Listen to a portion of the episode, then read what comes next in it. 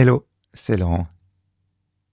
Imagine qu'un milliardaire philanthrope t'approche et te dit J'adore votre travail. J'aimerais financer votre prochain projet. Je vous donne carte blanche. Je vous donne des moyens illimités. Il ne sera jamais trop cher. Vous pouvez le produire quand vous voulez, n'importe où. Vous choisissez le projet et vous faites confiance. Vous montez votre équipe vous avez le droit d'engager autant de personnes que vous le souhaitez. Alors, quelle serait ta réaction? Est-ce que tu répondrais Yes Liberté totale, je dis oui au projet. Si c'est le cas, c'est vraiment génial.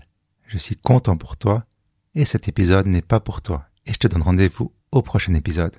Mais si comme moi tu serais saisi de vertige en entendant cette proposition, eh bien reste encore un peu, on va nager à contre-courant. Bienvenue dans Puissante Panoplie, l'émission qui fait le ménage dans ta tête pour que tu puisses te concentrer sur la création. J'ai l'impression que le sujet du jour va être très polarisant. D'un côté, il y a celles et ceux qui veulent jouir d'une liberté artistique totale. Ces personnes ont besoin d'espace, de beaucoup d'espace pour s'exprimer et exploiter au maximum leur talent. Si c'est ton cas, tiens, je ne t'avais pas donné rendez-vous à dans deux semaines Ok, pas de problème. Tu peux écouter, mais tu risques de désapprouver. Alors comme tu peux t'en douter, je suis plutôt dans l'autre camp. Pour moi, la créativité, l'imagination, c'est comme un large faisceau lumineux qui révèle une multitude d'idées et de connexions. La liberté totale, c'est un faisceau lumineux à 360 degrés qui éclaire tout. Tout est possible. Et moi, justement, je me noie dans cet océan de possibilités. J'ai besoin de contraintes pour resserrer mon attention et être productif. Si avoir trop de choix te paralyse, viens avec moi, on va construire un cadre. En fait, non, cela s'apparente plutôt à des balises ou des garde-fous. Ça aide à garder le cap. La première contrainte est celle du temps.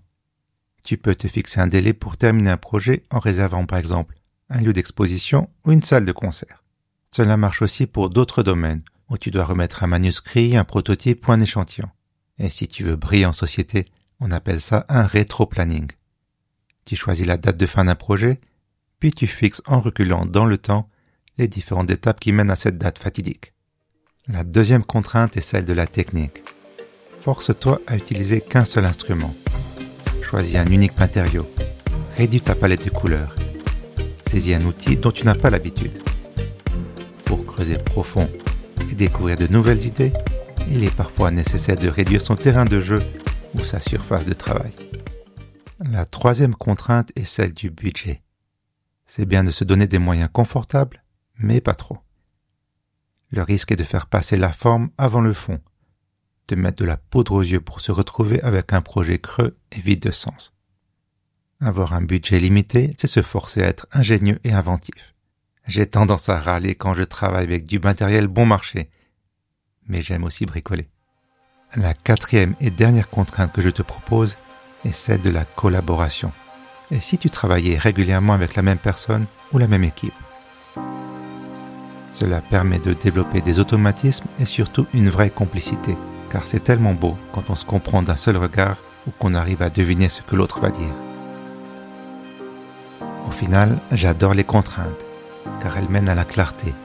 J'avance avec légèreté, car j'ai mes points de repère.